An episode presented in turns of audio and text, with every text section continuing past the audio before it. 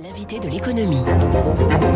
Et nous avons le plaisir ce matin de recevoir Jean-Claude Trichet, l'ancien président de la Banque Centrale Européenne. Bonjour Jean-Claude Trichet. Bonjour. Merci d'être avec nous. Plein de questions euh, pour vous ce matin sur les plans de relance, sur la question de la dette, le retour de l'inflation. Mais d'abord, j'aimerais avoir votre réaction à chaud sur cette affaire Archegos, ce fonds d'investissement, ce hedge fund assez peu connu des marchés, euh, qui euh, fragilise subitement les banques à qui il avait emprunté massivement de l'argent. Que vous inspire cette affaire, vous, l'ancien banquier central?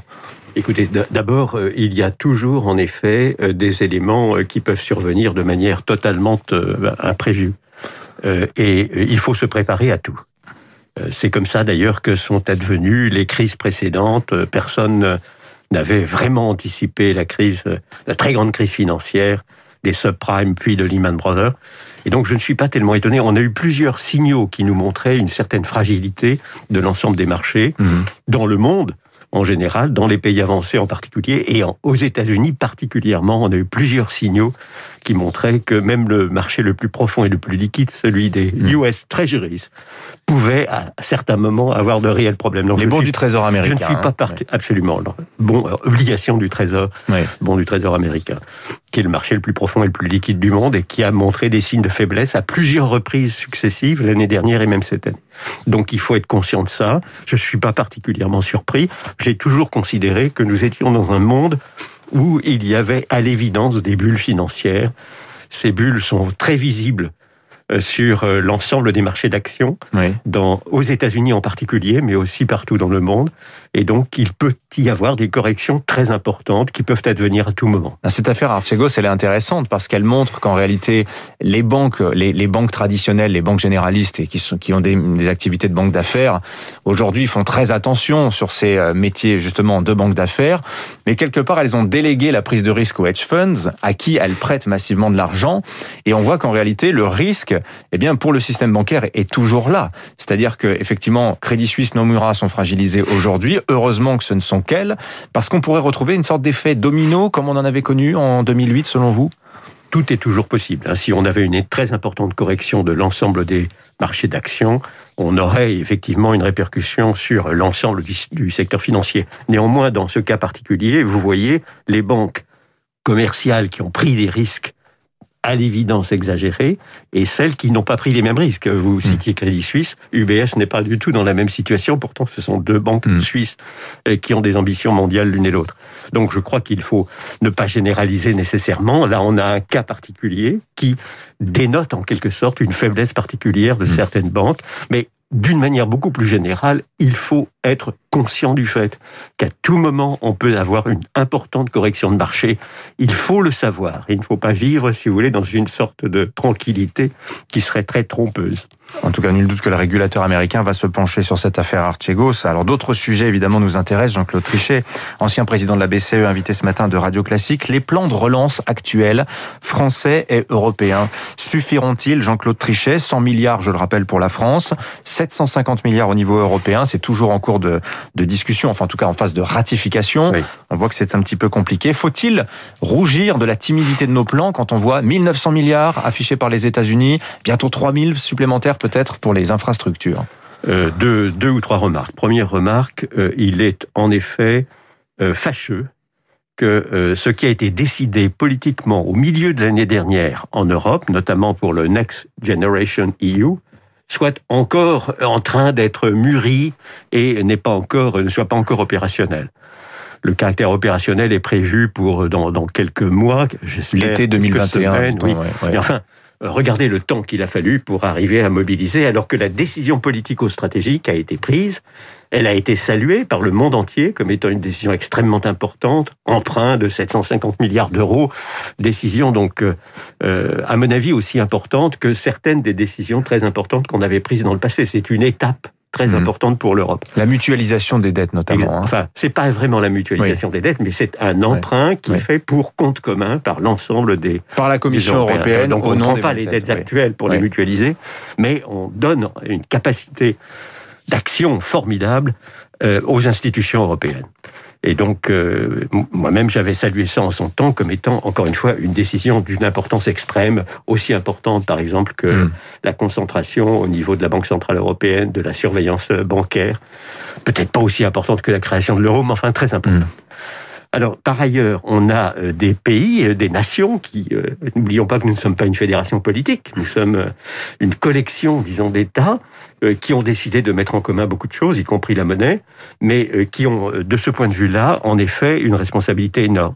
Alors, quand je regarde ce qui a été fait par l'ensemble des nations européennes, à l'occasion du Covid, je vois en effet une augmentation de l'encours de dette en proportion du produit intérieur brut qui est considérable dans tous les pays. Oui, 115,7% pour, pour, la France. Nous, pour nous, on passe, on passe d'à peu près 100% avant Covid à 115,7, dernier chiffre connu de l'INSEE, donc plus 15, plus 16%. Les Allemands sont passés, eux, de 60% du produit intérieur brut, juste avant Covid, à quelque chose comme 73%. Donc plus 15, plus 16 pour nous, plus 13 pour les Allemands. Les ordres de grandeur ne sont pas très différents. On voit que les pays européens, dans des conditions euh, qui sont euh, identiques en fait euh, du point de vue du Covid, ont décidé de faire des efforts très importants. Et si je prends les autres pays, j'aurai également des efforts. Donc les efforts très importants sont faits hmm. au niveau de chacune des nations concernées. Mais ça représente quand même des sommes énormes. Alors même si je déplore que les institutions elles-mêmes soient en retard par rapport aux décisions politico-stratégiques. Mais il y a quand même 40 points d'écart d'endettement entre la France et l'Allemagne, ce qui fait dire à certains que là, euh, on, va avoir un problème. C'est-à-dire que politiquement, le sujet de la dette va pas du tout être abordé de la même question de ce côté du Rhin cela que de l'autre. Cela va absolument de soi, et, et c'est un des problèmes considérables qu'a la France. Si vous voulez, si je prends un point de départ arbitraire juste avant la dernière très grande crise financière, c'est-à-dire ah, juste avant le 2012, disons en 2007. Je prends 2007. On est en France et en Allemagne à 64% du produit intérieur brut en ce qui concerne l'encours de dette publique. 64%, même point de départ en 2007 pour des raisons d'ailleurs complexes. La France avait fait des efforts très importants pour arriver à l'euro, d'une part. L'Allemagne, elle, avait la réunification et elle était dans, une situation qui a été difficile pendant longtemps avant de la corriger. Mais on est au même point de départ. 2007, 64%. Avant Covid, les Allemands sont à 60%, c'est-à-dire qu'ils ont diminué de 4 points de PIB le montant de leur encours de dette en proportion du PIB sur toute la période qui va de 2007 à, disons, euh, fin 2019, début 2020. Et nous, nous nous sommes endettés de manière supplémentaire, absolument monumentale, puisqu'on est passé de 64 à peu près à 100. Peut-être un tout petit peu moins, mais enfin à peu près à 100. Vous voyez, donc plus 35% de produits intérieurs bruts pour les Français, moins 4 pour les Allemands. Et cela, quels que soient les gouvernements, quel que soit l'état de l'opinion, il y a une, sorte d'accoutumance française à compenser ce que nous avons comme faiblesse par des dépenses publiques supplémentaires qui est extrêmement dangereuse, c'est clair. Le problème, c'est pas le Covid. Le problème, c'est la situation juste avant le mmh. Covid. Et de ce point de vue-là, il est clair que notre pays ne peut pas continuer indéfiniment comme ça. Il doit effectivement prendre en compte le fait que pour créer des emplois, pour arriver au plein emploi, pour être dans une situation moins vulnérable vis-à-vis des autres pays, hmm. il nous faut effectivement arriver à stabiliser puis à diminuer le montant de dette en, pourcentage du PIB. Et là, on est au cœur du débat actuel. Vous avez vu les conclusions de, de, de la commission Arthuis, euh, qui dit en substance, sans effort particulier, la dette sur PIB, ce sera 133% en 2030, puis 150% en 2045. Alors, elle propose euh, de planifier euh, quelque part le budget sur plusieurs années, mais ne laisse aucun espoir aux tenants de l'annulation de la dette. Ce sujet de l'annulation qui est franco-français, ce débat qui est franco-français, qui a des arguments techniques intéressants. Jean-Claude Trichet, est-ce qu'il faut l'avoir? Est-ce que c'est un débat malsain? Bien, bien, sûr que non, c'est un débat entièrement malsain qui, euh, est, euh, euh, comment dirais-je, totalement erroné. D'abord, si on annule les dettes, ça veut dire que les pertes de la Banque Centrale Européenne seraient monumentales où sera la majorité au sein même de la Banque Centrale Européenne, de son Conseil hmm. des gouverneurs, pour dire nous avons décidé de faire des pertes considérables.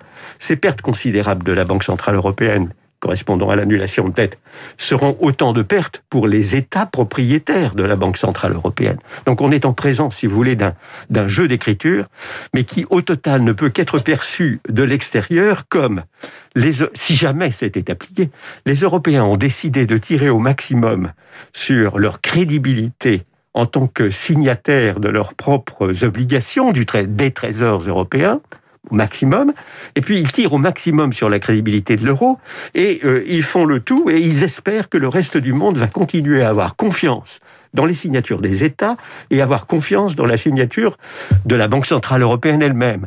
Ce n'est pas raisonnable. Il n'y a aucune chance pour que le reste du monde, les pays euh, qui sont moins riches que nous d'ailleurs, les pays émergents, les pays en développement, puissent continuer à nous faire euh, crédit. Et par ailleurs, bien entendu, il y a beaucoup de pays qui n'accepteront jamais personnellement, si je puis dire, euh, nationalement. Naturellement, la comparaison France-Allemagne serait accablante dans ce cas-là, puisqu'on aurait un pays qui dirait je veux annuler mes dettes, et puis un autre pays qui dirait jamais je n'annulerai mes dettes. Donc je crois que c'est déraisonnable et qu'il faut se pencher, non pas sur des tâches absolument impossibles, parce que euh, la, la, commission Arthuis dit euh, vous n'y arriverez jamais.